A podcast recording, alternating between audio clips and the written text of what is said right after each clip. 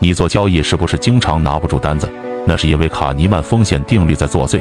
这条视频将为你深度剖析你拿不住单子的原因，并告诉你如何才能解决这个问题。建议点赞收藏下来，一定会对你有所启发。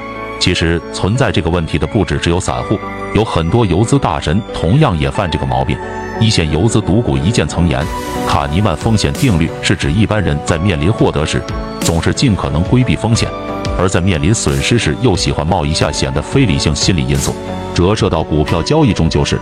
做一支票，一旦亏了，反而会一直拿，赚一点马上就会跑的。我克服它，用了两年时间和三个思维升级。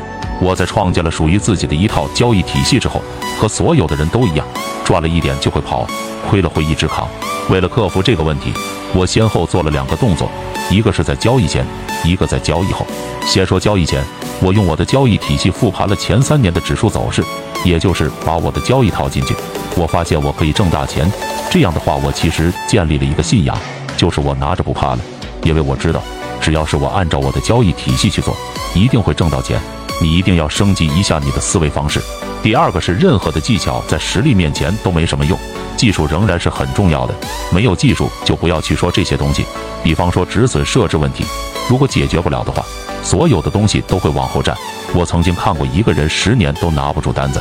就是因为止损设置不对，那么止损是有明确的设置方法的，多了不行，少了也不行。最后是贝索斯说的一句话：你每做一个决定，一定要考虑，我如果现在八十岁了，那么我现在做这个决定会不会后悔？我会不会后悔没有做？我会不会后悔做了？那么交易实际上跟这个是一样的。